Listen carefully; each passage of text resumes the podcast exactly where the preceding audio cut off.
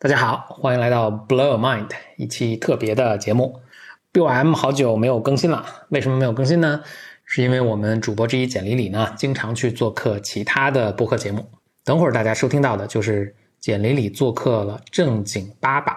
在这期节目上，简里里和正经爸爸的各位主播呢一起讨论了心理健康、心理咨询。大家如果想了解更多正经爸爸的节目呢，可以在各个播客平台搜索“正经爸爸”。八八那个就是口字旁一个一二三四五六七八的八，或者呢，在微博可以搜索“惊讶 comedy”，就是惊讶 c o m e d y。节目开始之前呢，先请简丽丽给简单心理的课程呢做一个广告。因为日常有很多人来问我怎么做心理咨询师，还有很多人对心理咨询这个职业非常好奇，所以呢，简单心理啊有一个。关于心理咨询师的五天职业探索计划，这五天的这个探索计划呢，本质上就是一个让普通人能够了解心理咨询师这个职业是什么。然后，因为简单试用装就是对对对，因为简单心理有对简单心理是有一个非常扎实的课程，然后其实运行了好几年，呃，真的在扎实培养成为心理咨询师的人的，呃，是一个两年的课程，叫心理咨询师培养计划。然后我好多朋友会。来问我说，要不要我一上来就报一个？对对对，就报一个两年的课。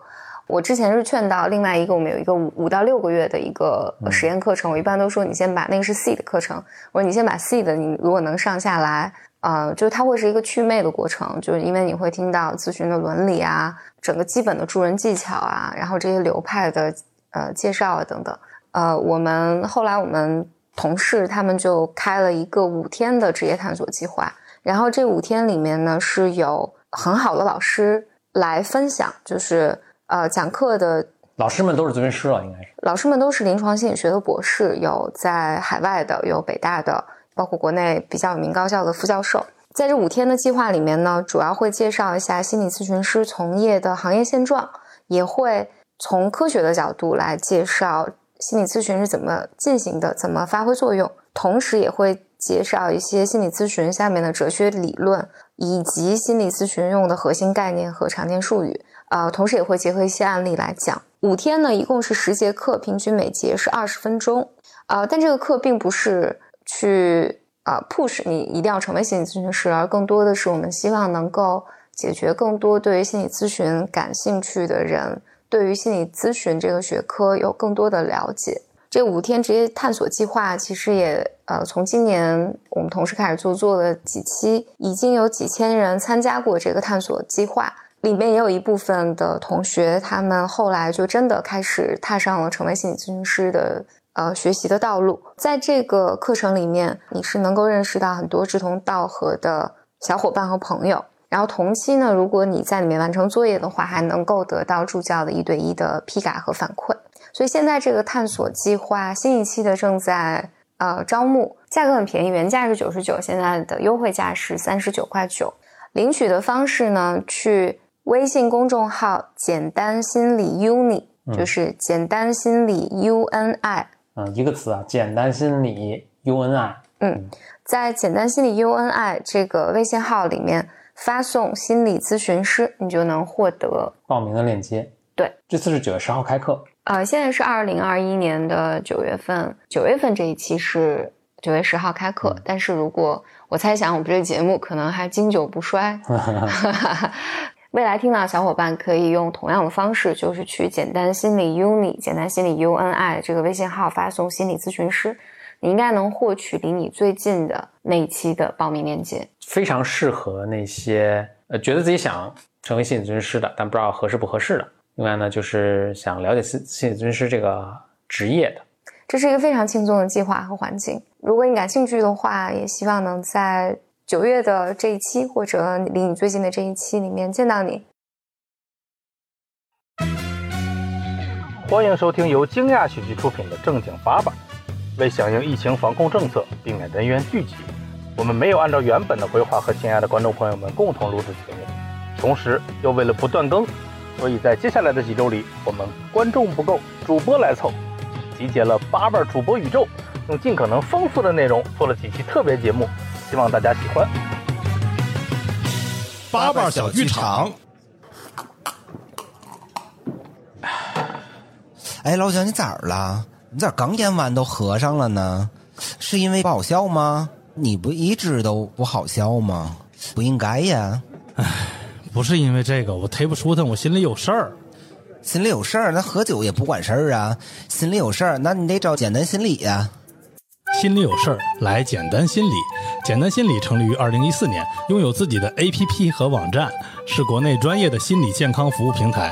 今年，简单心理也成立了线下心理健康中心——简单森林，第一家位于北京市朝阳区丽都区域。接下来，在北京中关村、上海徐家汇等区域也将陆续开设新中心。我们几位主播也为正经八百的听友们争取到了福利：微信关注“简单森林心理健康中心”服务号，回复暗号“正经八百”，可以获得简单森林的心理评估，价值三百五十元的优惠券。欢迎大家来到正经爸爸。哎呃，今天呢，我们聊的是心理健康这个话题。在这个时代的发展下，感觉心理健康现在变成一个很普及和愿意聊到的话题里。但是其实也也有很多真实的误区在里面，也有一些我们这几个主播的真实的经历。所以呢，我们今天想把这个话题跟大家一起来聊一聊。那今天我们这期有什么特别的吗？嗨，今天可太特别了。对，今天为了保证我们这期的聊的深度和专业度呢，我们专门请来了这个行业的大咖。简单心理的创始人简丽老师，让简丽老师跟大家做个自我介绍啊！好隆重，大家好，我是简丽丽。就是这么的简洁。哎，那我们做一下自我介绍。我是主持人，我是大老王。真的真的没有任何声音了。好，然后我左边的是大刘老师。大家好，我是大刘。然后旁边是卓然。好，大家好，我是卓然。大鹏老师。大家好，我是有神经病的大盆儿。你不用刻意强调这种事，大家能知道。这么多期节目，大家是知道这个事儿的。啊，我以为大家还看不出来呢。蛋蛋老师，大家好，我是蛋蛋。哎，好，我是老蒋。我就知道。我得让说一下。对对，来说一下，说一下。哎，我是老蒋。哎，好，好。我们今天就简单来聊一聊。其实我先一开始有一些我自己特别私人的疑问啊，就是因为我是双鱼座，对 是吧？陶白白老师，然后我是双鱼座的，没没想一些奇怪的梗，对不对？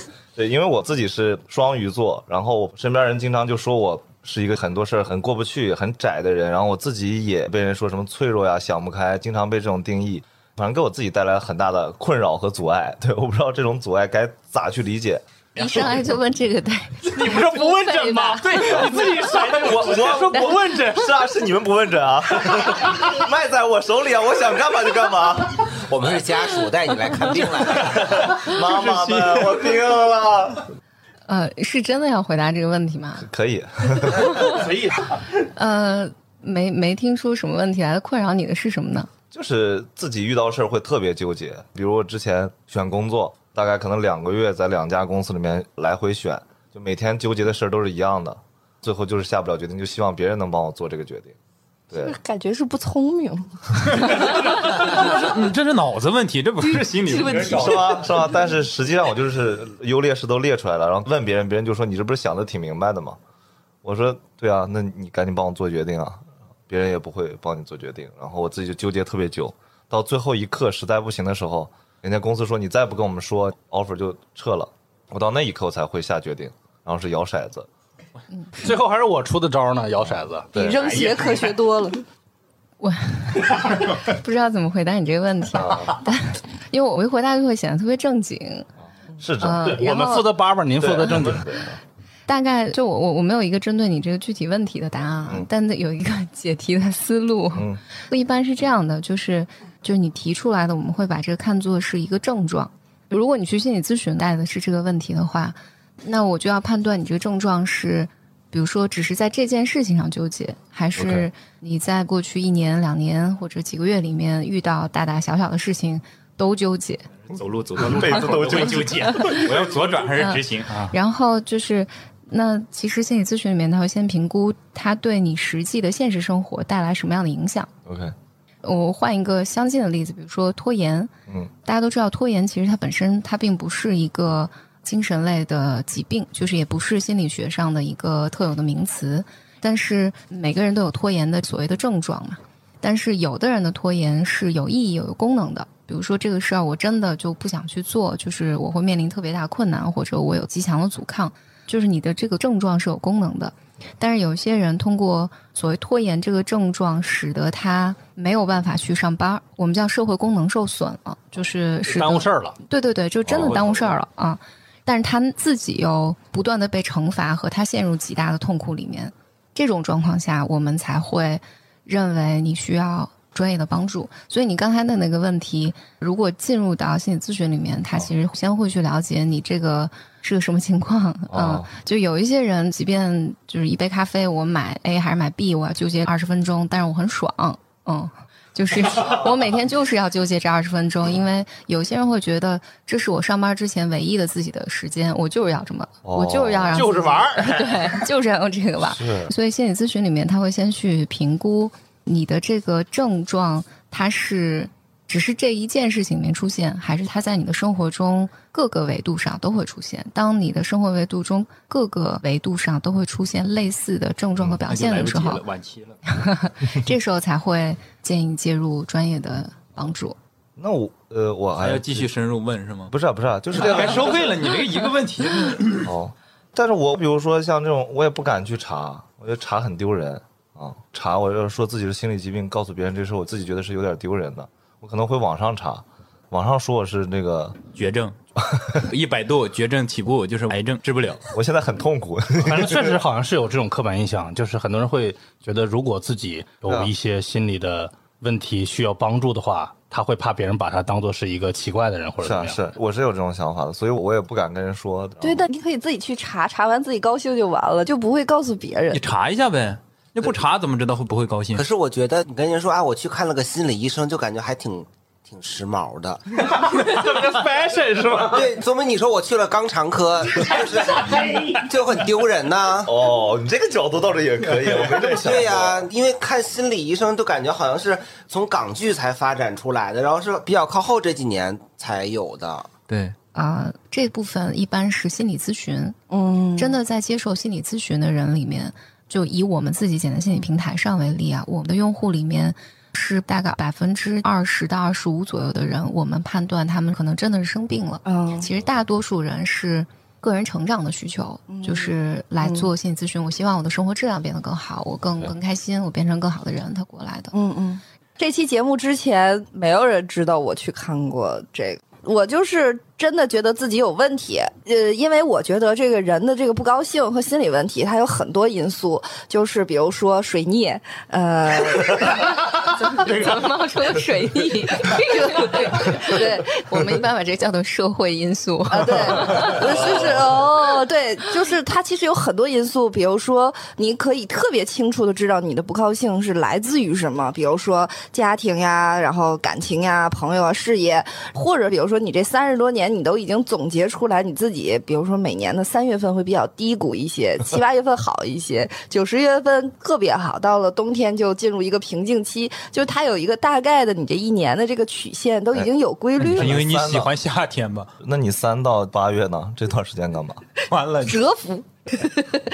有一段时间就开始崩溃大哭，伴随着心悸，觉得已经有生理反应了，并且我已经无法从刚才说的以上的任何一点里找出原因了。然后那个时候，我觉得我好像是身体生病了，所以我就连夜挂了一个号，而且我挂那个号呢，我还把它往后错了错，就是我错到了一个我生理期之后几天，情绪特别好、状态特别好的时候，我才去。安定医院，然后去看医生，我就觉得我得在我最好的时候，如果你还能查出来我有毛病，那就说明我真病了。而且当时我还研究了一下，好像协和的心理科呢，他会让你填近二百道题的一个心理测试，我觉得那个特别不靠谱，因为你非常有选择性的嘛，你就知道我往后填就越不好规避。对，就越糟糕，就是那个我觉得不客观，我就想要那种。验个血，就说你有病或者你没病。安定医院我就做了两个检测，一个是眼动的那个检测，呃，他就让你看三幅图，问你一样不一样，而且那个图只是一个 S 型的倒过来的蓝光，偶尔有几个点点，你也不知道到底看哪儿。然后 这张图出来，他娘的我就精神分裂了，就。他的那个眼动测试的诊断就是这样。当时操作这个机器的是一个大娘，就不是就是稍微上一点年纪的女性，然后就是 这么正还是保留着网红的客观。对，然后他就说，唉。这么年轻，就给我来这么一句，我我靠，我就更 慌准备了。后事吧。我就说这怎么回事儿？而且就是他的那个测试，你没有任何辩驳的余地嘛。然后紧接着我就说第二个，就有点像一些什么脑袋波儿的那种东西，就是脑袋波是什么？脑电脑电，脑电，对对，贴了一堆的东西。然后他当时说啊，你先睡十五分钟。我说我在家躺着这么舒服，我都睡不着你，然后我这会儿睡十五分钟怎么可能？然后紧接着开始一些，比如说让我从一念到五，用大天组词，就什么天空、天庭、天仙之类的，在一二三四五，在五四三二一倒过念，就类似于这种的一些测试。然后就出来我抑郁症，两个诊断书啊，当时我就，哎呀，就行了，好了，就踏实了呗。选了那段时间状态最好的一天，去医院查出来精神分裂跟抑郁症是吗？对，然后我就拿着这两个东西去找大夫去了嘛。我当时把那个大夫逗得直笑，你为啥要逗？因为我就当时想让大夫觉得好像我还挺 挺幽默的是吗？不是，你说那个大夫一直在笑，你确定他是大夫吗？我这他问我，他说你怎么了？我说我哭啊，我嗷嗷哭啊，就是 大夫就愣了，他说那你每次哭多久？我说那得看我有多大劲儿啊，就是我要有劲儿的话，我就能哭半小时吧。我要是今儿比如说工作一天特别累没劲儿了，就是我也有那个情绪顶着，但我可能哭五分钟就哭不动了，大夫就在那乐，就类似于一直在用这种方式跟。大夫对话，我就想让他知道我还是一个乐观开朗、会自我消解的一个人。最后他说：“那你要不要尝试电击？”我当时我就 怎么了都要电击。最后说就有物理治疗嘛，我说这个会不会傻？就是电完了吃完药，人会不会发呆？你现在整个的状态啊，就感觉像极过。那个 电完了会笑得更开心。就是我说我的工作需要我的大脑异常兴奋。其实我也知道，我那段时间是因为可能做了自媒体行业，你有的时候你去分享东西的时候，你需要保持一个特别高的敏感度，这个东西就反噬自己了。你一旦电完我，我人平静了，但是我这工作就完了。我工作完了，我就会更焦虑，所以我没有选择任何治疗。但是当时我有一个心理上的一个变化，就是。我觉得以前的时候自己情绪有问题，你会疑惑。当你真的诊断出来了之后，我就发现这是我身体有问题。就一旦我再出现那种情况的时候，我会说这是我身体有毛病了，他不赖我，好像一下子就好了，就再也没有过以前那么严重的心悸和那种崩溃大哭的那种状态。整把责任甩给分裂出来的另一个人。整体来说，自己好像后边就再也没啥事儿。接下来这段就比较严肃了，我倒可以回应一下大刘刚才的那个那段经历，里面有几个事实啊。精神心理是一个大的领域，有一部分是精神科，就是真的能够被诊断为精神类疾病的。但我听你刚才的这个描述，我不确定那是不是个诊断，我大概率认为那不是个诊断。精神类的疾病是你的大脑里面的化学物质出问题了。这个就是一个生理上，你器官上跟你的呃，比如说肾炎或者是肺部出问题是一样的，就是你大脑里面的化学物质出问题了，这些就会带来一些呃，我们叫生理上的症状。你刚才的描述，你是有一些惊恐发作的症状的，哎，对对对对对，这些是可以通过药物来治疗的。嗯。然后我再说一下那个诊断，我觉得大家都有疑问和误区，这块刚好是我最近特别特别感兴趣的领域，所以我想多讲两个。来一个半小时了，就是目前精神类疾病的诊断最有效的，就是信效度最高的，一般是他评加自评。嗯，他评和自评什么意思呢？就是一个精神科医生跟你的问诊，他必须量表是一个参考。量表也分他评和自评，有一些应该是精神科医生问，然后精神科医生来帮你填的，嗯，然后有一些是你自己在做那些量表，然后再加上大夫和你的一个更结构化的问诊，就是我是有非常目标取向的，就是我问你的生理的状况等等等等，嗯，然后给出一个初步的评估。精神类疾病的诊断，它一般是在一个时间的连续谱上来诊断的，它不能只在你这一个时间节点。就像你刚才讲的，周五下午四点钟，然后我跑去，我今天就想让我大夫呈现一个我好的状态或者糟糕的状态。理论上，一个精神类疾病的真正的诊断是应该我对你，比如说过去两周、一个月，甚至半年，我都会有一个详细的问诊。嗯，然后甚至我需要你长期的不断的复诊，我才能最终给你个确实的诊断。嗯，然后但但刚才大刘说的，让你做的那个脑电和就是给你这个眼动的实验，这个东西，以我的认知，它现在的这些数据都是在一个相对实验的阶段，就是嗯。全世界的研究团队其实都在一个相对实验的阶段。因为所有我刚才讲，现在精神科的诊断都是靠自评，就是我来告诉你我最近一段怎么样，我感觉怎么样，还有大夫来问你，也是你的感受。这些评估都是基于个人的经验、你的经验和大夫的经验，以及基于你的症状来做的判断。嗯，就有点像我说你发烧了十五天，我就诊断你是肺炎；你发烧了十三天，我就没法给你诊断了。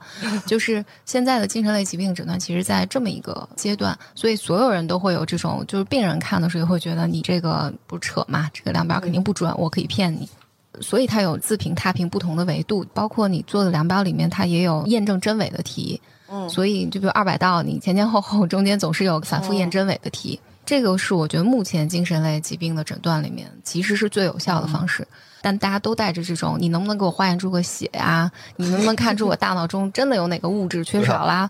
然后你给我一个诊断，然后这我才信嘛。嗯，大家仍然觉得这个不够有效嘛，所以现在全世界的团队其实都在做这样的研究，包括咱们国内有几个很好的科研团队在做这样研究，就是想通过眼动或者人面部运动单元，还有通过你的声音，大家想找出一些 anchor，就找出一些标志物来区分，比如说精神分裂的病人或者边缘性人格障碍的病人，嗯呃，有抑郁症症状的人和普通人之间，他们在做同样认知任务的时候有什么区别？我举一个例子，比如说有一个假设，这些是有些团队有初步验证的，就是我在看一段话的时候，普通人就是从左到右，从上到下看完了。但是，比如说正在处在抑郁症发作的病人，眼动他就会去先看那个消极词汇，啊，所以他会给你一些认知任务。他其实更多的是拿你和一个常模去比较，就是你先看的是什么地方。我说的是非常简化的一个嗯，逻辑，明白明白。因此，你也可以看到，就现在人工智能，其实大家的一个大的假设也是，是不是有可能我在做相同的任务的时候，我能区分出来，比如说一个精神病正在发作的人和一个抑郁症发作的人，嗯呃，和一个普通人在做同样一个任务的时候，他的脸部运动之间能找出一定的共性和所谓普通人不一样的。啊，但是呢，我必须说，在这个大的假设上，现在这个学科里面仍然有很大的争议。因为首先，我们现在对精神类疾病的归类都是症状学的归类，它本来就不是一个基于生理上的一个归类，所以我们现在想从症状上来找出一些可能的不同或共同。反正目前现在我了解的整个精神病学的发展刚到这个阶段，就是大家现在在找，但是呢，能不能找得到，以及这块儿未来是不是可靠，这个科学上其实并没有一个定论。嗯，我回到你刚才的故事里面，所以他让你做的这些东西。我倾向于觉得这是一个实验性的收集一下数据，但它并不能，给你做了个实验啊，它甚至都不能作为辅助诊断。所以他最后出来的那个，比如说是精神分裂或者是抑郁，它是不准确的，对比不准那个严重。它是。不准确的。所以真的准确的诊断应该是，嗯、百度，还是个死。对，其实应该是大夫有非常详细的问诊，然后大夫才能给你一个评估。因为我自己之前在安定医院实习过一段时间，我跟过一段门诊，也在病房待过。其实大夫最终给你诊断的时候，给的是非常非常谨慎的，他其实轻易不太会给你。如果你现在真的就是自我认知都丧失了，然后就我能马上收治住院了嘛？收治住院，在这个过程中，比如说我观察你一周两周，然后我慢慢才会给你下一个诊断。对他当时给我病历上写的是惊前惊恐。他用的是这个词，他没有用抑郁和精神分裂。然后关于那个眼动，我也是想说的，就是它还不是词，因为它就是几个点儿。就是我在做这个测试的时候，就我心里会想说，我靠，看哪儿我是正常的，就是、哦 就是没就出问题了？对，这个时候就出问题了，可能就是你也无法判断，它就是几个曲线，一个点儿点儿。对你脑子里就是有两个小人互相说话嘛？哎，我应该看这儿，哎，我还是应该看这儿，是两个吗？就是不是还有第三个？哎，那你这个惊前惊恐算是精神病吗不？算，啊，那万一那个杀人犯看个图说我惊前惊恐，然后就不用判刑了。呃，不会。其其实不会，我以前在安定医院实习的时候，在门诊上有一次跟诊，就是有一个病人过来嘛，就是撒泼打滚，就他所有的症状都跟教科书上一样。背过课会有那种想法说终于来了，教科书里的案例终于来对了。，但这个大夫其实没有给诊断，只是说先收治再观察。后来这个主治大夫跟我们几个学生讲说，这个人其实正在被起诉的阶段，所以法院要依靠这个来呃严的，他在逃避他在表演。法律的惩罚，先电他两回。后面之前有有一个名词的，我我现在记不得了，但大致是这么一个过程。所以大夫在这个时候，他其实给诊断也给的非常非常的谨慎。哦，就是你太跟教科书一样了，就代表你没病。就是他需要确认你这些症状是不是持续的，是不是真实的，还是回到精神类疾病的这个诊断里面。其实它是有非常结构化的踏平的。其实人是很难演出来的。啊、因为当时我也很困惑嘛，我就问那个大夫，我也把那个大夫也逗够呛。我说：“大夫，如果这个东西安在你脑袋上，你现在做，他就写正常人还是写没事儿？”然后他说：“我肯定没事儿。”我说：“你这话听着就不听着不太对，对，一般病人都觉得自己没事儿。对。”然后我我还会问他，大概就是做这个脑波这一天，你们是有诊断出来和没有诊断出来一个比例嘛？他说还是有人来了就是没事儿。也有没事儿的是吧？对，也有感觉事儿没几个呀。就那个时候，就你的那个对科学的那个精神就起来了，你知道吧？你就特想从大马路上薅几个人，然后挨个做这个，看看到底有事儿没事儿。对双盲测试你还想是吧？对，就很想做这种事儿。我还问他这机器哪儿的，他说那俩机器好像有一个日本的，还是有一个德国的，就类似于这种，还搞个进口的，说人都用这个。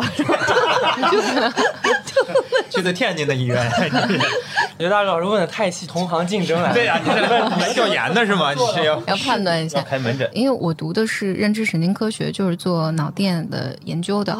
我有跟你一样的经历，就是学生嘛就要打工。我们系比较好的赚钱的方式，就是你去给各个实验室做小白鼠。哦，就是他就给你看各种各样的任务，然后他给你做大脑的呃嗯三 D 模型，就是你能清楚看到你的有前额叶，你能看到你的颞叶呀、什么的。因为我们有不同的实验组，它都会让你做不同的认知任务。呃认知任务就是有时候让你看点儿点儿，让你看图片，让你根据指示做各种各样的东西。它来收集你的数据，就是看，比如这个认知任务激活了你的大脑哪个区域。嗯比如说你在念一段语言的时候，你的大脑哪个地方是活跃的？其实只能看到这些，它看不到你正常不正常。啊，我记得我有一次也是先做的 BEG 的，就是那个贴满了电极嘛，对对对，然后再去做一个 fMRI，就是核磁，然后你躺进去的。我记得我那天做那俩的时候特别特别困，但我觉得我可能也不知道我自己情绪在一个什么样的状态。我觉得我自己挺正常的 状态。然后，但是我做了两个任务的时候，那个实验助理都不断的跑过来说：“你怎么了？”你怎么了？他就说我的困了，我其实 我其实是有一段时间是特别困的，但我记得我在做那个脑袋插满电极做一个任务的时候，我应该一直在走神儿，就是没有认真，你不是一个特别好的小白鼠，就只为了骗钱来的，所以在那做 做，然后然后那个实验助理不断的跑进来看，说你怎么了？你怎么了？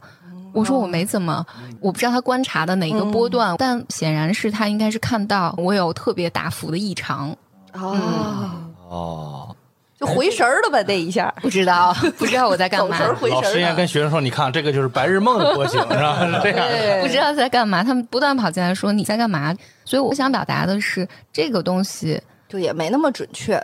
不能 哎，对，他的意思就是说，你原来以为特别准确的那个，其实没有那么准确。你认为它不够准确的那一步，你还是得走。哦是的，是的啊啊，我觉得我是一种治病的一个心态，但是对对对对它还不是一个单纯缓解情绪。但当时那个大夫也跟我说，他说你用不用找这个心理治疗什么的？我个人还是想把它定义为是我身体出现问题，而不是说我情绪出现问题，还是希望自己对自己的情绪有一个控制度。所以就是我就只是单纯的一个就医的一个分享啊。我是想问一下大刘老师，就是因为我们一般人也没去过精神科嘛，就精神科跟一般的科室医生是不是都特别精神？对？就是当时因为我板板正正的穿着西装，倍儿精神。很久以前就是有那个报道，就说说北京安定医院的二楼就是一景嘛，就确实是大家你能看到去到那儿的人是很焦虑的，会有男士背着书包就一直在踱步，病人和病人也会在门口交流病情可能。是厕所没坑位。对，我记得我在那等的时候，有一个女孩从那里出来，她自己说了一句说：“哎，好歹我也是个博士。”我当时一下子就觉得，不然不然不然说幸幸亏我肄业啊！就是你可能误会了，我的意思是说，就是里面的装修什么的，会不会像我们看港剧里头那种，就是做心理咨询的，也不穿白大褂，有沙发，有别落地高端 没有，那就是个医院，就是正常大夫，跟同仁一样那种。哎，那所以市场上有那种环境特别好的做心理咨询的地方。对呀、哪里能找到呢？对，我就觉得这种心理咨询就很 fashion，就是如果你说啊，我今天做的心理咨询，大家就觉得你你好厉害，你好时尚，好心动对，如果你如果你说啊我今天去了安定医院精神科挂了个号，就觉得嗯你这个人可能确实有点病。再 对再泼就有点过了。气氛都到这儿了，呃，对我我对还是做个小科普，就是因为精神科医院它的工作就是做诊断和药物治疗，就身体治疗。港剧里面长得特别好看的这些地方，大家不穿白大褂，一般是心理咨询中心，然后就是我们的简单森林。哦 但我我其实特别好奇这个问题，就是其实大刘老师刚刚说的时候，一直在走，不是在走，在琢磨，没走神，走神。一不小心说实话了。脑电波 万一我拿脑电波刚才做了幅画出来，谁受得了的？一般这么说出来的话还是最真实的。就是我刚刚在想，就我意识里面的，好像说心理相关事情都是说咨询师这种的，但他刚刚是医生，但这个就是我我好像走医保，我们这我其实不知道这俩本质它有啥区别，对。明白，本质上就是你可以理解为精神科，它都是以医学为基础的。我说一个非常粗暴的啊，就不是特别准确，希望大家不要揪我。就是一般你去精神科做诊断的时候，他其实先要排除的是你身体上有没有其他的疾病。啊，对，就是比如说你甲减甲状腺的疾病，有可能带来你的亢奋、或者是抑郁，嗯或者有一些我前几年有家人做手术的时候，旁边有一个肝部的手术还是肾部的手术，我忘记了。我印象特别深，大夫就会交代他的家人做完这个手术之后，会很容易出现精神类疾病的症状，就是他会有幻视和幻听。他说这个是身体带来的，啊，包括比如说老太太来门诊上，然后她是偏执啊，如果只拿精神类疾病的症状，你觉得她有很多精神病，但实际上他们的先判断是先看她之前有癌症的历史，就会先看她是不是最近有癌症转移啊、哦，所以精神科的诊断方式是我先看你有没有身体类的疾病。如果排除了你所有的身体上其他的问题，那我现在就聚焦你的精神，就是你的大脑内的化学物质。这个时候我才会给你做精神科的检查，然后我能给你诊断，然后做药物治疗，以及包括你刚才提到的电击，嗯嗯，这些都是它的治疗手段。所以在这儿呢，精神科是尽可能恢复你身体里所有的化学物质，这个是精神科。嗯，对，心理咨询不是，心理咨询就像我说的，在简单心理上，我们其实只有百分之二十多的人是他真的可能是需要服药的，就身体上生病了。然后，但其实大多数人不是，大多数人实际上是在心理咨询里面，他寻求的是个人成长，就让自己生活过得更好。然后，所以心理咨询，呃每个，人都需要。嗯对，好广告。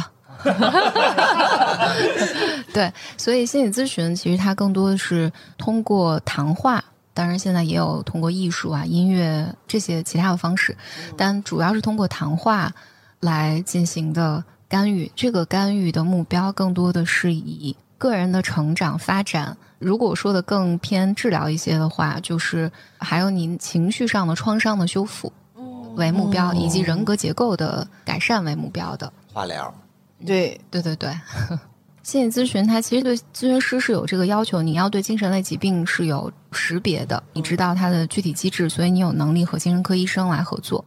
比如说刚才那个老王说，我特别纠结这个事儿。如果假设说这是弥漫性的，在生活中各个方面都出现的一个症状，那咨询师就会和你一起去讨论你这里面的情绪，然后这个症状在你生活中的功能，这里面就会包含你对自我的认识，还有你跟整个世界的关系。我说的有点大，然后你的行为模式是怎样的，这些都会进入到你和咨询师之间的关系里面。我说这个话意思，我可能再多解释一下。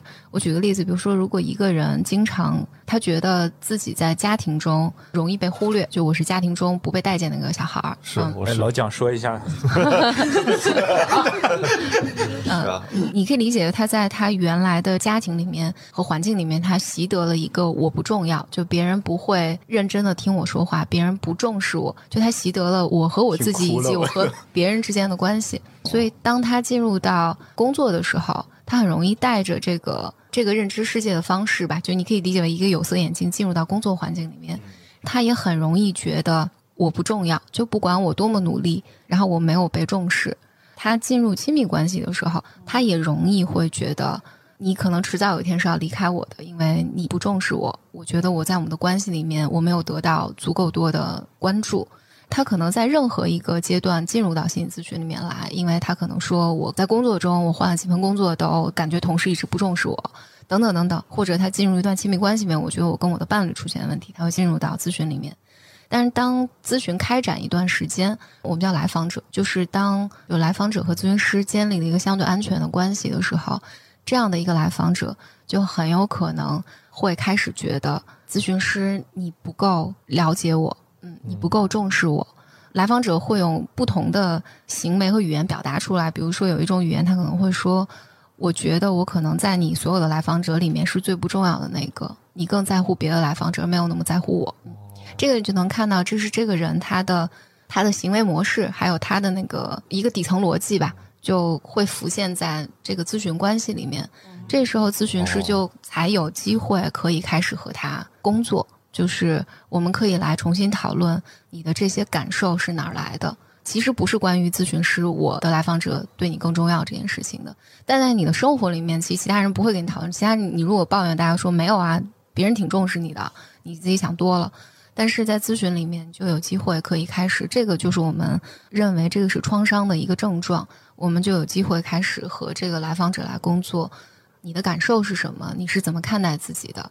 你的那些创伤性的体验是什么？然后在这儿有一个修复性的情感体验，就是能够让你体验到我是被重视的。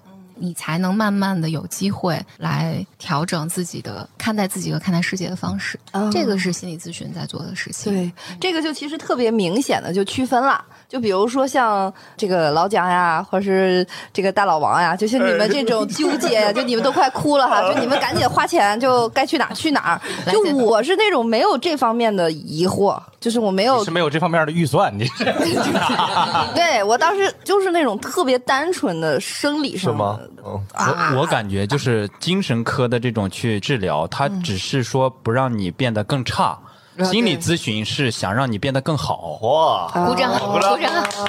哇，怪不得是八百四十万的这个代言博主，上个月还千万，一百六十万就这么掉出来的，那是活粉，活粉。但其实我觉得那个疑问有的时候就一个不经意，你在网上搜到什么，你会觉得我自己是不是有病？是，就刚才那个李老师说，呃，你做那个什么动图什么的，你先关注到的一个是比较消极的方面，然后我刚才我就想，我昨天我买了一斤青提，买了一斤玫瑰香，那青提就不甜。然后我就想说，那我得先把这个不甜的吃了，我再去吃那个甜的。啊 我这不是不是就先关注他了？就是我是想，硬硬套啊！不是这个倒吃甘蔗，先苦后甜，对吧？这样就是我们是不是也没有问题？就是个饮食习惯的问题不，是。我发现大盆今天来，因为咱们录之前，大盆就先说了咖啡、糖浆，然后现在又冒出来青提和 葡萄，这 全是吃的。说明啊，他有嘴。对我，所以我就想说，其实有的时候我在网上也会看的，不知道哪儿可能微博什么就出来一条，我就觉得哎，好像人家说的好有道理，我是不是有病？是，就是一串葡萄，你先吃好的还是先吃坏的？嗯嗯，这这这个也不用 不用硬套也不用治，不用硬套没事没事没事。我们哈哈过去也有的人呀是可以被遗忘的，是可以不解决他的。明天就单买那个好吃的那个就行了。对，所以大家就是区分一下自己的这个症状，对吧？哦你要是有生理症状了，你就去看病，他可能是你需要吃药。但我想说，他给我开的那个劳拉，那不就是个睡觉药吗？他说他让我守着床吃啊，可是 你这个药方开的都这么哏儿了，怎么？对，你的劲儿那么大呢？我当时想说也没有那么大劲儿，就吃了也精神精神，然后再睡。但我真的不敢吃，因为我对一切让我冷静平静的 药都抵触和治疗手法，我就生怕我这活跃的大脑它 就它就冷静了。但我后来也问了一下，好像很多老年人也会吃那个药，就是我我对药物是真的不太了解，但是一般情况下，如果你是惊恐发作的症状的话，其实惊恐发作原来是被归属在焦虑障碍下面的，嗯。所以他会给你开一些抗焦虑的啊药物，以。及如果就是你会有心悸，就是惊恐发作，有有人惊恐发作的时候，就是觉得自己要死了嘛，就是对喘不上气儿就要死了，所以他有可能会给你开一些镇定类的，还有肌肉放松的药物。对，所以我有一次就是在出租车上这样了，然后我就吃了，也不敢吃一片儿，我吃了半片儿，你知道那小药就掰了，我就好怕在出租车上就是睡过去。反正以后当时说守着床吃，我就惊了。但我可能还要再提一点，就是精神类的药物，你不能是那个我发作了，然后我赶紧吃，来不及了，呃，所以你那个药是叫劳拉快跑吗？守着床还往哪儿跑？劳拉西泮，它叫那个，就是药物一定要遵医嘱，哦一定要遵医嘱，而且你从增量到减量都是应该有人明确的监督你的，就是他能了解你的身体的对它的反应和症状。哦这种状况下来增量或减量，这也是为什么我每次都这么讲。就是如果你去精神科医生有了诊断，然后你开始服用药物的话，一定要遵医嘱，因为医生很有可能跟你讲说，你一月回来复查，很多人就不回来了。不回来的原因可能是我感觉好了，或者是我没吃药，或者我感觉更糟了，我觉得这个诊断没用。但实际上，就还是回来讲，就精神类疾病它其实是一个连续谱，嗯所以你一定要让大夫清楚的知道，你服药之后你的状况是变得更好了、更糟了，或者有什么变化，一定要让大夫知道，这样大夫才有机会帮你调药。啊来帮你找最适合的东西，所以这个东西一定不能自己随便吃。我有个问题想问一下简老师，就是如果身边有很多朋友，比如他有什么重度抑郁或者双向，他是不敢去把自己的感受说出来，或者是去躲起来，其实这部分人更难去获得帮助的。就我们要如何去劝说他去接受心理治疗？就是我们大家怎么样去告诉他这个是 OK 的，这个是好的。就如果有一些话术或者也不是话术吧，就是有一些问得越来越具体了有些什么方法可以帮助到这些需要帮助的人，去让他们去接受和正视这个东西。反正这是亘古以来的难题，因为好多人就是因为他生活中没有他觉得可以信任的人，所以才容易，比如说抑郁或者偏执。但这种状况下，他就更难去相信一个专业的服务，嗯，然后他确实更难获得帮助。我觉得可能能做的就是，比如说咱们正经八百，就是聊一聊啊，大家听一听啊，常经常听一听正经八百啊，然后呃，大家能听到更多这样的信息，觉得这是更正常的一件事情，我觉得才有机会吧。嗯，但没有一个标准话术，我其实我不知道我做的算不算心理咨询之前，对，因为那肯定不算。花钱了，花钱了。我因为我之前网上不是有很多心理平台，嗯，上去他就文字给我打字儿，跟我一个小时二百块钱，嗯说梳理我的问题。大哥说真男人就该怎么怎么样，然后花我二百块钱。真的啊，你是交了个网友吧？然后还有那种就是电话，就是打电话的，嗯，但是好像我不知道这种的跟线下有啥区别，他就电话一个小时聊的也行。你喜欢在网上到处找人聊，这应该是一个毛病。报警吧！不知道，我不知道。不经常有那个就是陌生女子给男子打电话，然后骗钱转账的吗？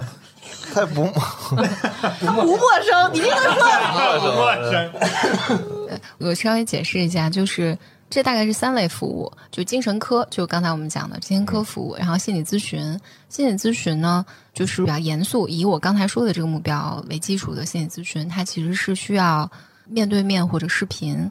你你可以理解为一个用户第一次来，不管它带来的是什么症状，我要先做一个基础的精神科的评估。嗯，就是我要先评估它大概是一个什么水平，比如说你有没有自杀的危机，呃，有没有。他么都没有，他就给我打电话说聊吧。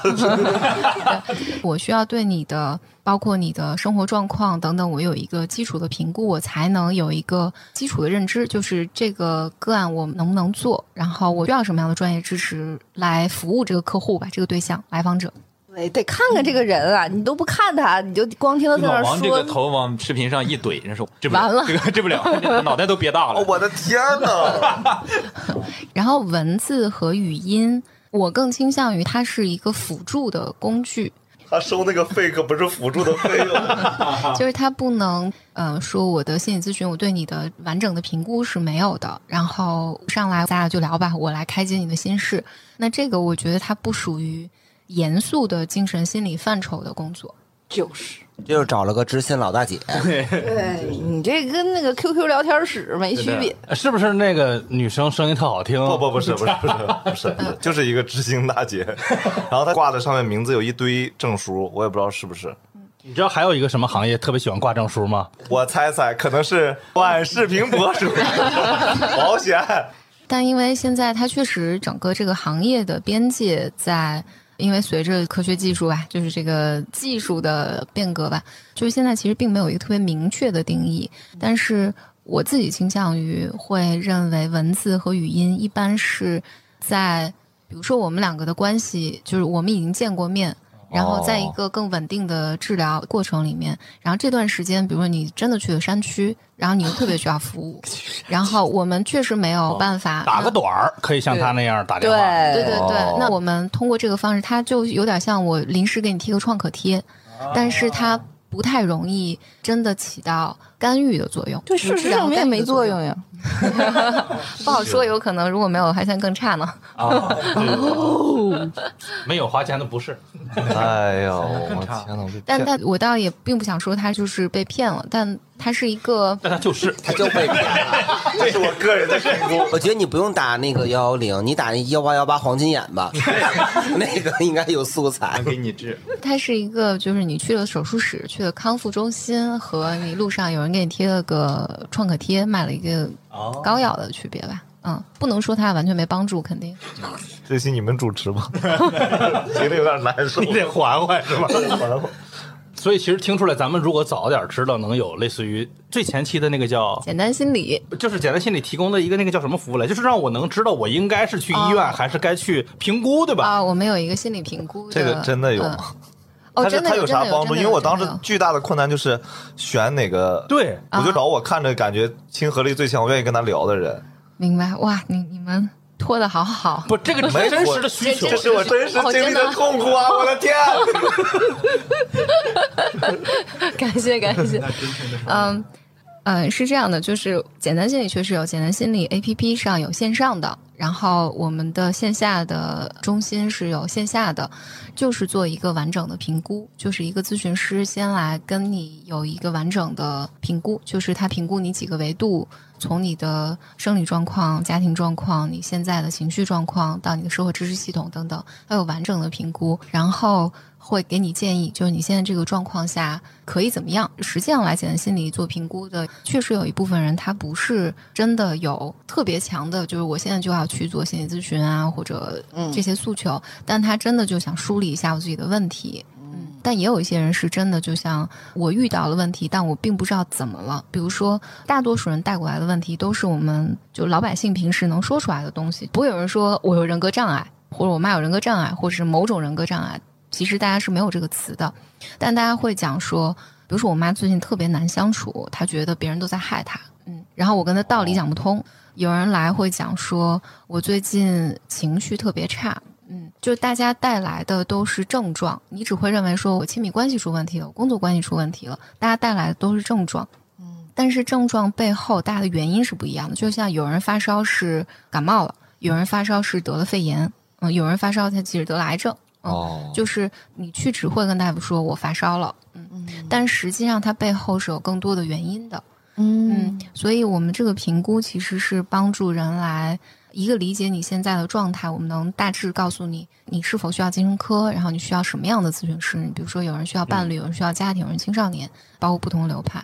但有的人呢，有可能你认为你是家庭关系的问题，但我们评估可能其实这个核心问题是你的自尊水平的问题，所以我们可以再给你提供一些和自尊有关的东西，以及如果你进入咨询了，在咨询的这个目标里面，这个进程大概会是什么样的？我们想要解决的问题是，大多数人都觉得，我觉得早年大家会觉得精神心理都是有耻感的，是现在呢，我好很多，大家都愿意讨论它。但大家说我去找专业的帮助的时候，我第一不知道我自己怎么了，第二就是因为我不知道自己怎么了。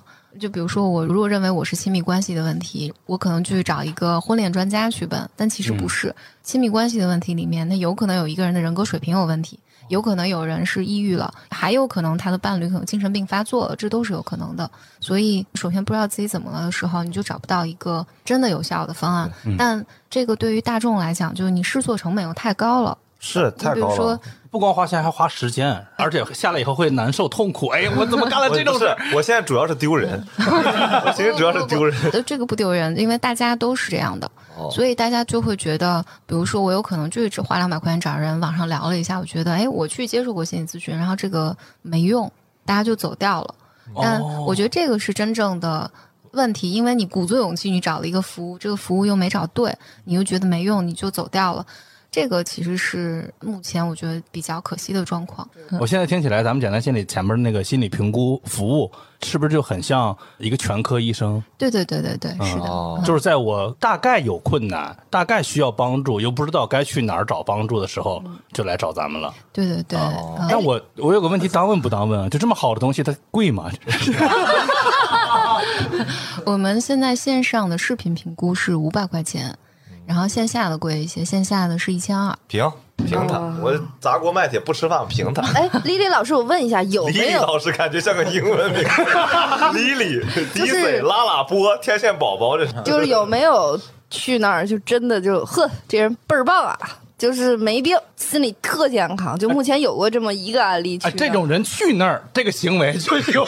就有有吗？就整体来说，就确实是你不需要我们，你自己挺好的，就真的很健康。有这样的，就有两种啊，一一种呢就是他真的就是特开心，过得都特好，他也不会花这个钱来，因为他不是个免费的东西。有没有人花钱，但是还评估为特好？那是探店博主。嗯，那就走不了了，来都来了，真的让你走吗？我们有过是公司建议他来的，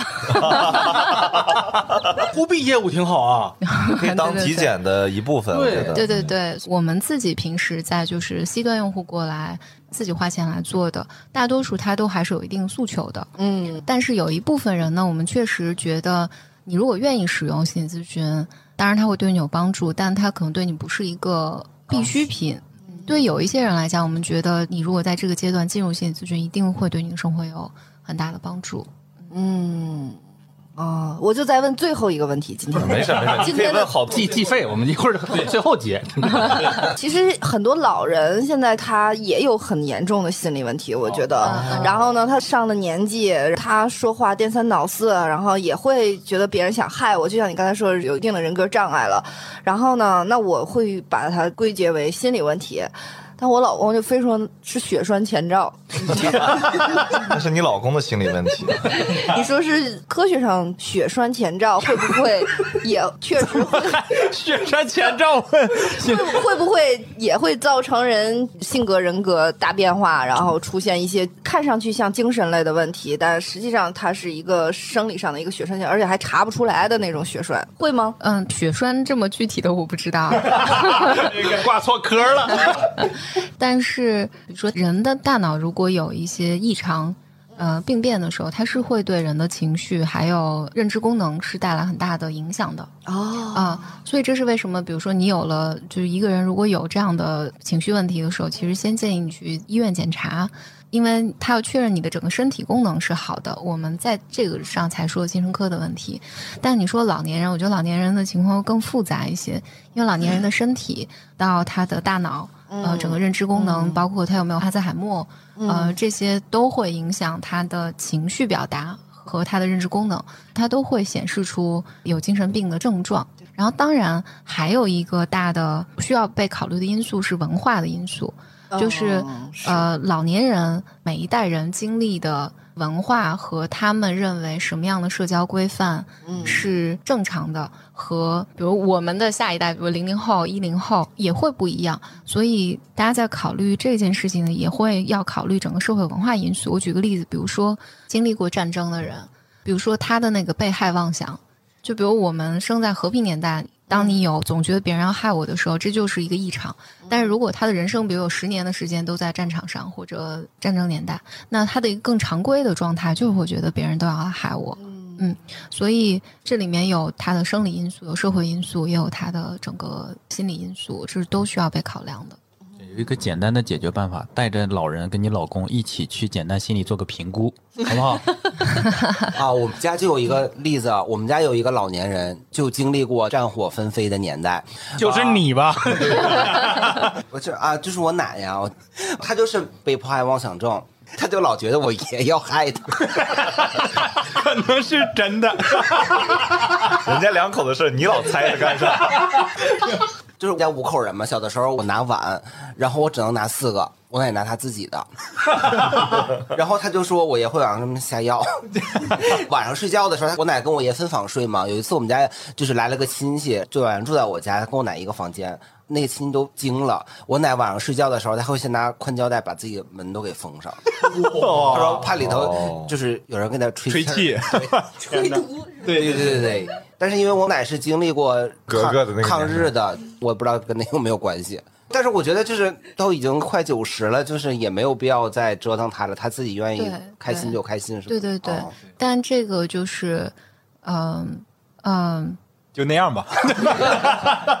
就会给你爸造成心理伤害。对我我爸也不是很正常，我 我我听这个的时候就会觉得还挺难过的，就是因为不管他经历过什么创伤，就是这个是无论外部环境的创伤，还是因为最终外部环境就这个时代的创伤，他最后承担者都是家庭和个体。哦，嗯，最终其实都落脚到这个家庭上，就是怎么去支持这么一个人。那这个里面其实就是有是否需要就医，这个可能跟你奶奶的关系不是特别大。有的时候人是有强迫带来的，看起来像偏执被害的那症状。有的人是真的是偏执，会觉得别人都在害我，就是它里面也会有不同的分类，所以你最终去就医其实是可能能调整，还有心理咨询。对，明白。你像我小的时候，那都恨不得三十多年前了。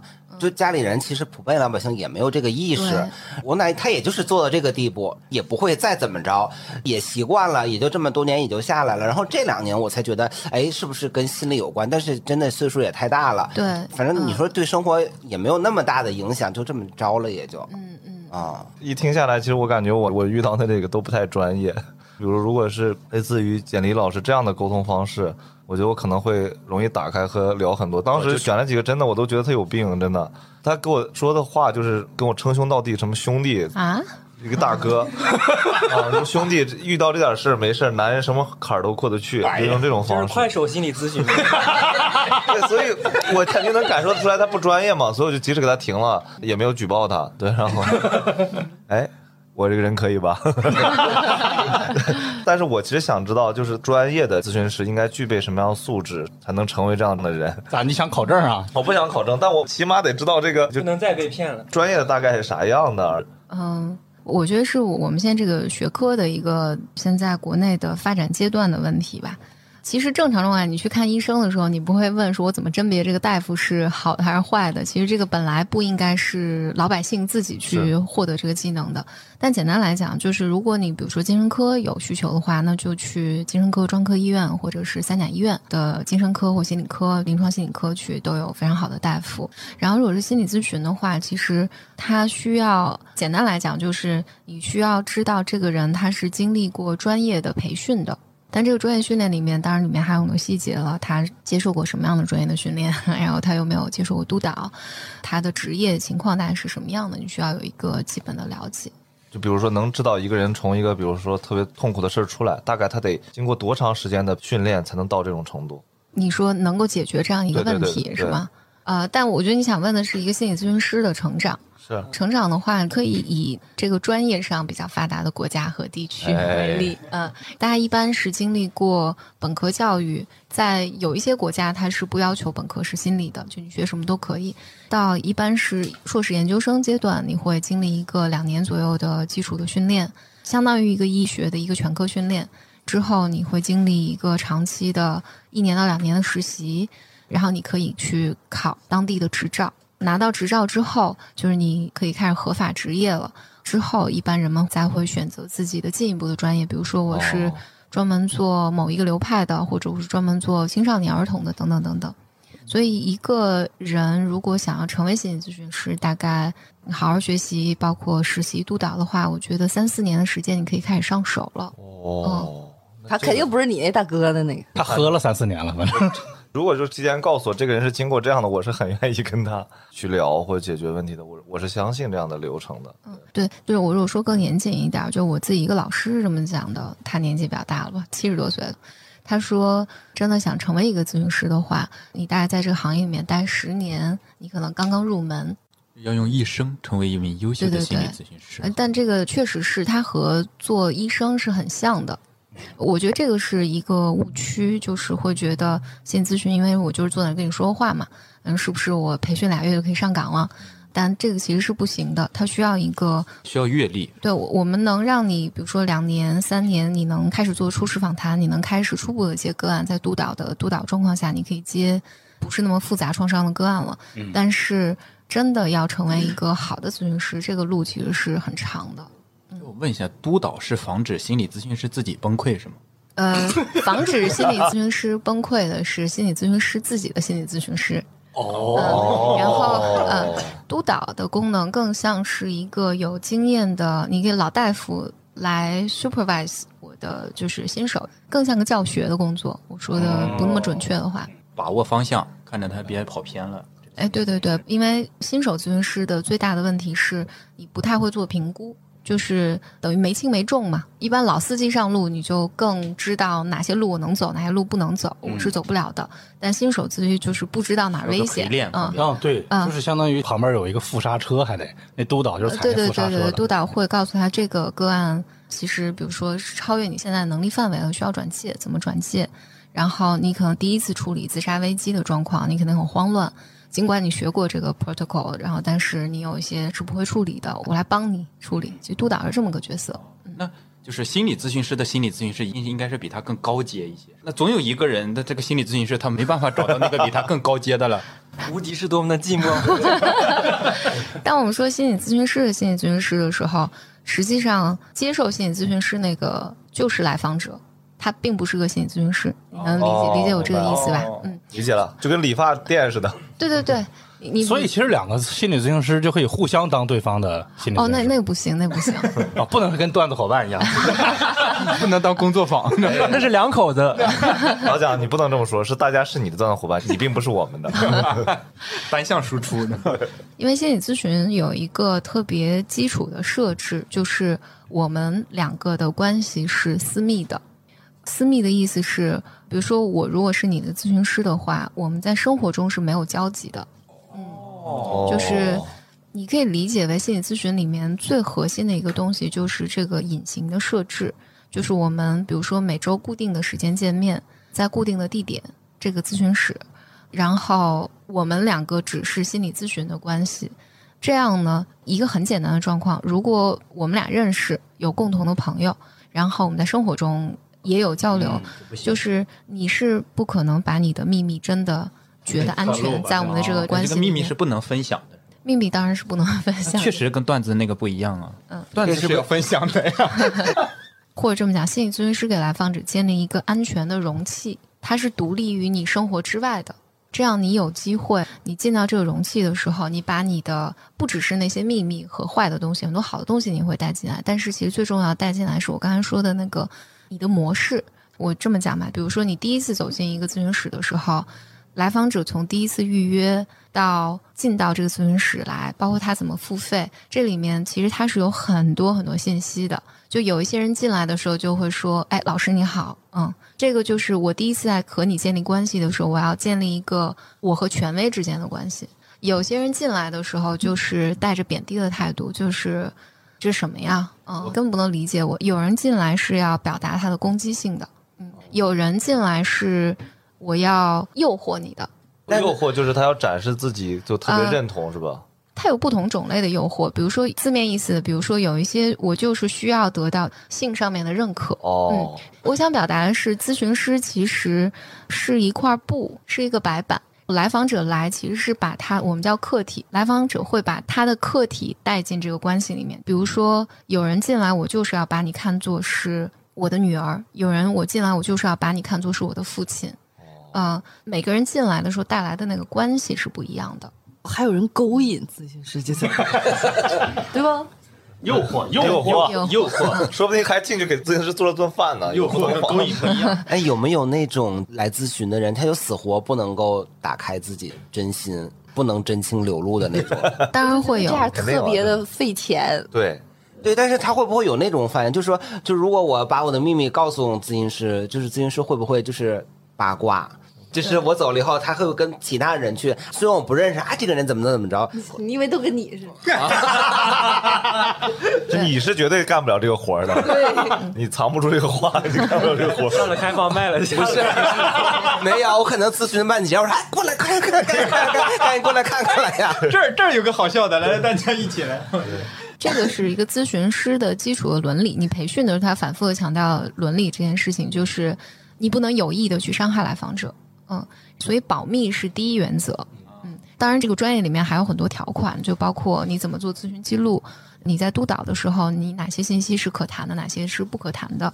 然后你和同行交流的时候，哪些是可交流的信息，哪些是不可交流的信息，哪些是需要来访者书面授权的，就是它有一系列这个东西。它其实最终它是需要来访者和咨询师之间能建立一个安全的关系，使得你那些不安全的感受也能带进来。你的怀疑、猜忌啊，你的那些不满，对咨询师的愤怒，对咨询的失望、不满都能带进来。就如果一个咨询关系，我们比如说一周一次，然后我们见了二十次，或者见了五十次、一百次，你都觉得我们两个的关系特别特别好，这是不可能的。那这种状况就一定是要不然是我在讨好你，要不然是你在讨好我。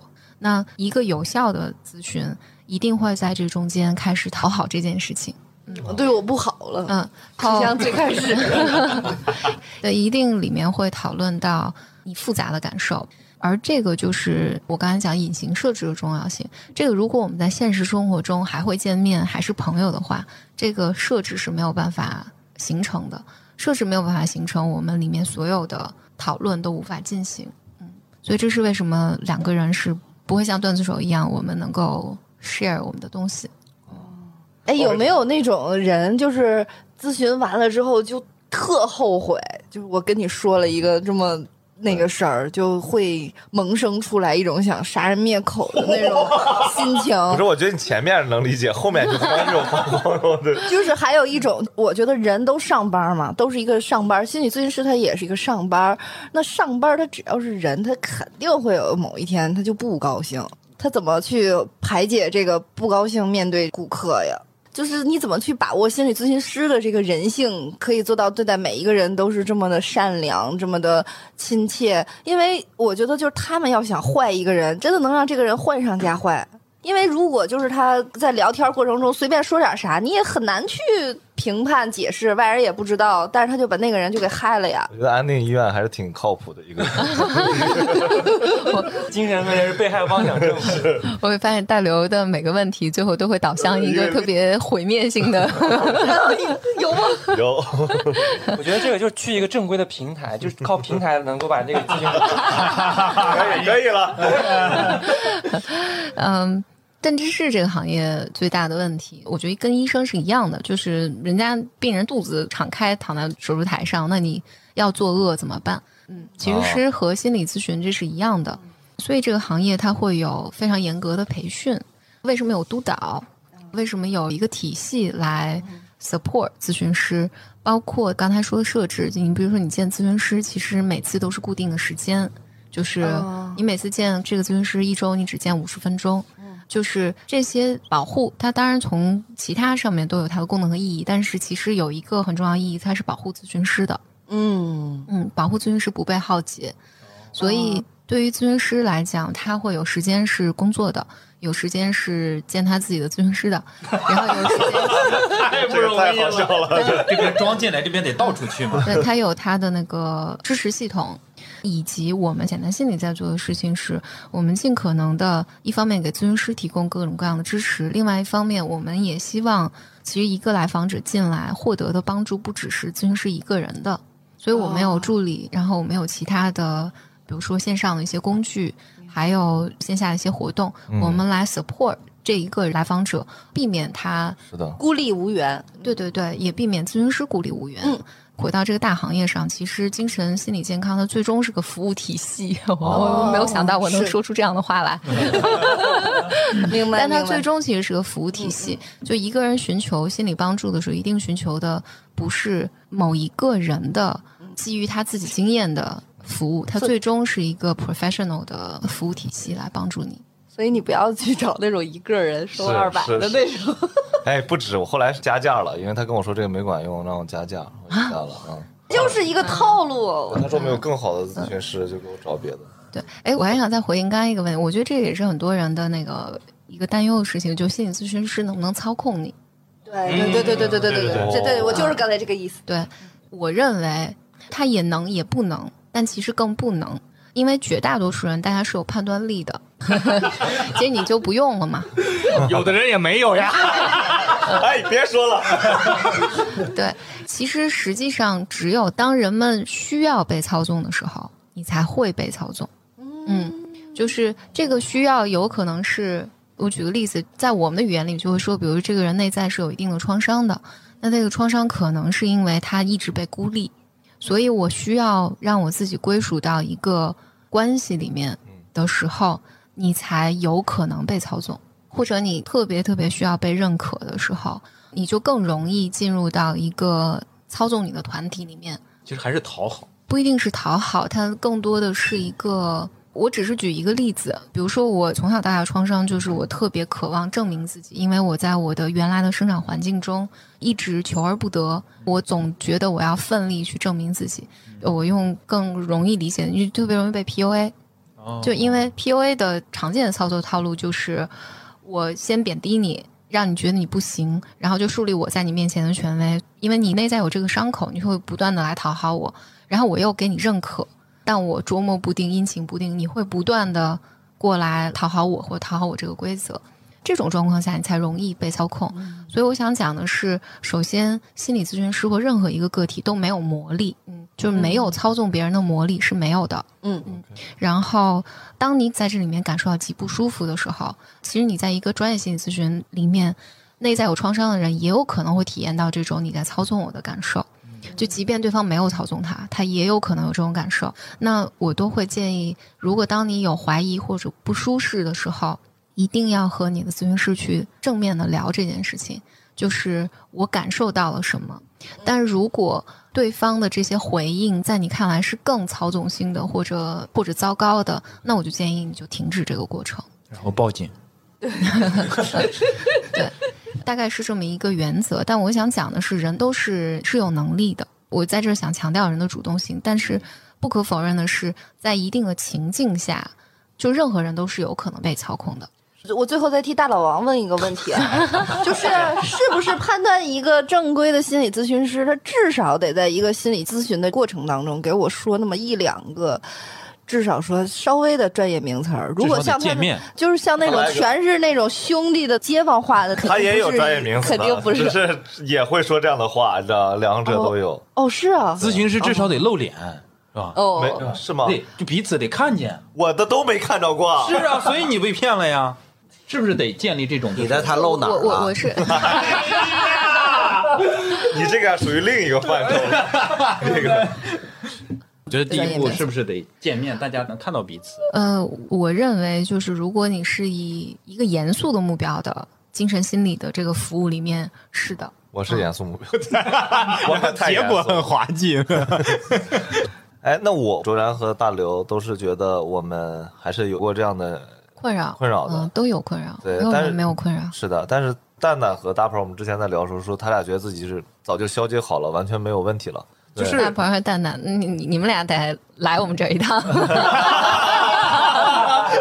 有没有优惠券？并没治好。能简单稍微分享一点，你俩就是人情绪会有那种特别特别差的时候，就过了三十多年，我到现在想起来那种情绪特别特别低落，是在十一年前吧，呃，一零年的那个时候，就是在于毕了业来了北京之后，上一份工作呢，老板压我一个月工资高达一千四，然后不给我；下一份工作干了六天，总监理找我聊天，觉得我不合适这份工作，要辞退我。那个时候女朋友呢跟我分手了，我还在海淀区的妇幼保健院陪我朋友的女朋友去打胎，就是整个人是崩溃的，就是我觉得就完了，就是我的人生一点希望都没有了。但是可能那个时候也是十来年前，也没有想过说是我要去看个心理咨询师。我说那就等等吧，可能等等就好了。所以后来工作通知也下来了，女朋友也找回来了，然后 我就觉得一切都会变好的。所以我这个问题其实还没有根除掉，是吗？还得去看一下，是吗？哦，那那那不不，我是开玩笑的，就是心理健康这个东西，它其实并不是人有糟糕的情绪是不健康的。啊，心理健康的定义是一个人能够对现实环境做出适应性的反应。换句话说，就是你遇到糟糕的事儿呢，你就会不高兴；遇到高兴的事儿呢，你就会高兴。就该高兴就高兴，该不高兴就不高兴。哦。你的心里是有别瞎弹高兴性的。，瞎高兴也是毛病。对，就你这会儿这个开心是错的，你知道吗？不恍然大悟啊！你这个高兴啥？对，所以人心理健康标准是你心里是有弹性的，嗯，有弹性这件事情是健康的，嗯。所以刚刚蛋蛋说的这个，那你那么多糟糕的事儿，那你就是该不高兴。你生活肯定是有很多不如意的地方，然后你如果一直都特开心，那这个也可能有点问题，嗯。但是你生活中有起伏，你的情绪有起伏，这个是健康的。哦，是，就你那那个蹄子那个，对，没事儿。没事儿啊，是我觉得大家包括那个听众一定有个非常好奇的事儿，就想问蛋蛋老师，你朋友的女朋友怀孕，为什么你跟着一块儿去？那孩子到底是谁的？是啊，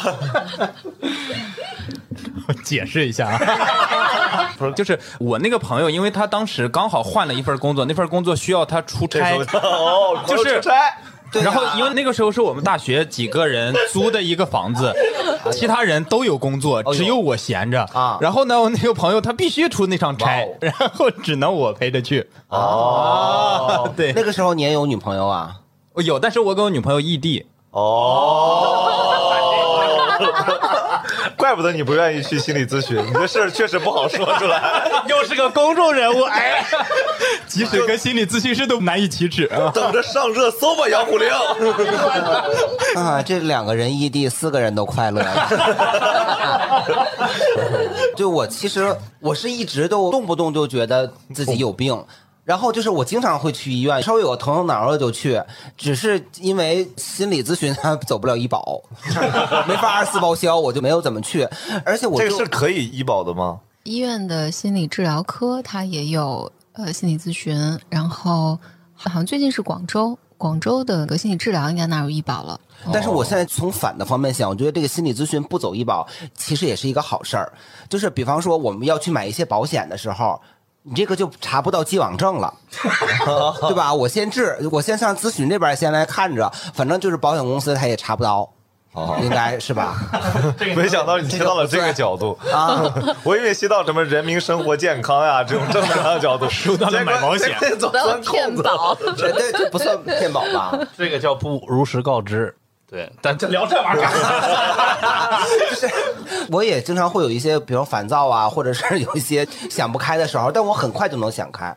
就是看看别人，看看你，看看隔壁大老李，大老李是谁？对，你看周围的人就说啊，他们还不如你呢，就马上就调节好了。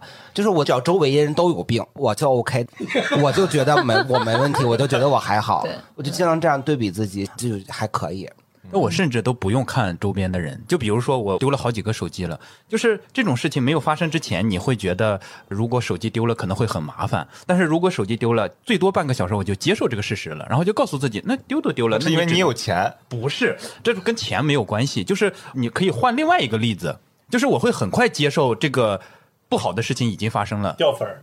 但是我想说，丢手机其实挺麻烦，我也丢了五六个手机，就是每次丢完以后，你重新买手机不说，你还得去营业厅拿着你的身份证去对对补卡，对其实还是挺麻烦的。对，那除了心理咨询，还应该用什么方式我们日常去调节呢？听正经爸爸，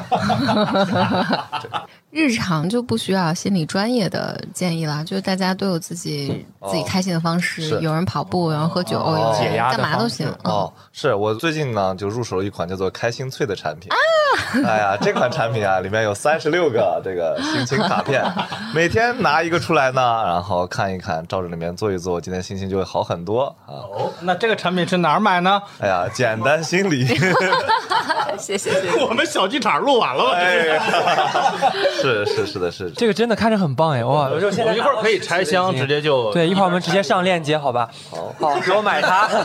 直播间是吧？我们应该是会给那个正经八百的听众送一些些送礼物啊，还有奖券啊什么的。哇，哇，我一定要领那个就线下的优惠券，真的上当受骗太多了，在心理这方面，我得试一试，我得来一次正规的欢迎机构了不过我还有最后一点好奇，就是刚刚大鹏老师说他如果遇到不开心就去和别人比较比较，这种自自己调节的方式是科学的吗？这没啥科学不科学。我上学的时候有老师是这么讲，他就说，你所有调节自己的方法，只要不伤害自己、不伤害不伤害别人、不伤害公物都行。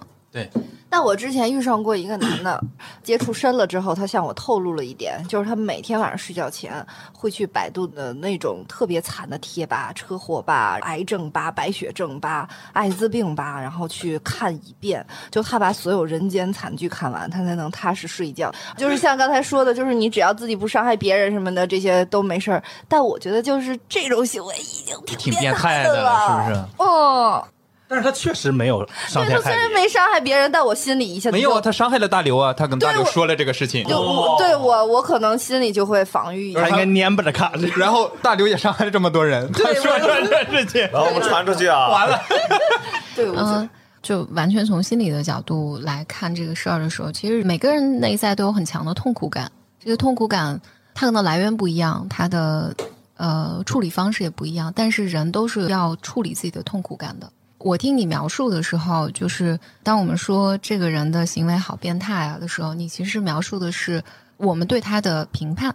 对对对对对，对，然后但实际上，我觉得每个人都有自己处理自己痛苦感的方式，而这些痛苦感的方式不一定是被社会道德观念接受的。哦但核心的东西就是他有没有做什么样的行为去伤害别人。哦，如果没有，这个事情就是对于我是有效的，嗯就它能够平衡我在日常生活中的那些痛苦感，它使得我白天能够好好工作，对别人保持善意，那其实是没有什么可被评判的。是是是，那我还有一个自己私人的小问题。哎呀，就是呀、咱们公司真的不加班吗？作为一个互联网公司，我们基本不太加班。我之前拒绝你们公司的面试邀请，哦真的吗？我决定啊，也就一个月前，真的，真的？真的，真的，哦，真的啊？是，嗯，现在来得及，也是。我去跟 HR 道歉。嗯，好，那今天我们的节目大概就到这里。好，谢谢简历老师，谢谢。大家。好，来，我们开箱吧，我随便拆两个，现场搞一搞。简单心理出的这一个小盒的开心脆非常非常可爱，而且温暖治愈啊，是做工非常好，每一个都可以做书签。来，我先来一个，我看看。好，好紧张。什么呢？每个人都拆一个。有一种摇签的感觉，没人摇。和朋友或爸妈分享一张你的老照片，聊聊当时的故事。运动至少二十分钟，并嘲笑一个弱鸡朋友。这个，这个说明盆儿哥那种方法是没有错的。这个，我这张卡跟你们的颜色都不一样，看看这个啊，我这个颜色你看皮儿浅。现在一样了。是，这是我们的工艺标准有问题。认真看一次星星，如果今天没有，那就明天继续那。你永远看不到。哦，我这个是记下近一周发生的最值得感谢的三件事。那你你没有？你们的卡片上会写叫什么什么卡吗？只有我这个写吗？我这个叫萨瓦迪卡，我 这个谐音梗，命中就有谐音梗。我是我这个是你好啊，第一次做心理咨询，请收见面礼。我这是个优惠券，我哦。我这个叫对信任的人讲一个八卦，他是讲说斯坦福大学一个对八卦的研究表讲八卦能够缓解自己的压力。是的，我的压力就是这么释放的。好，好，谢谢大家，好，谢谢，谢谢，谢谢。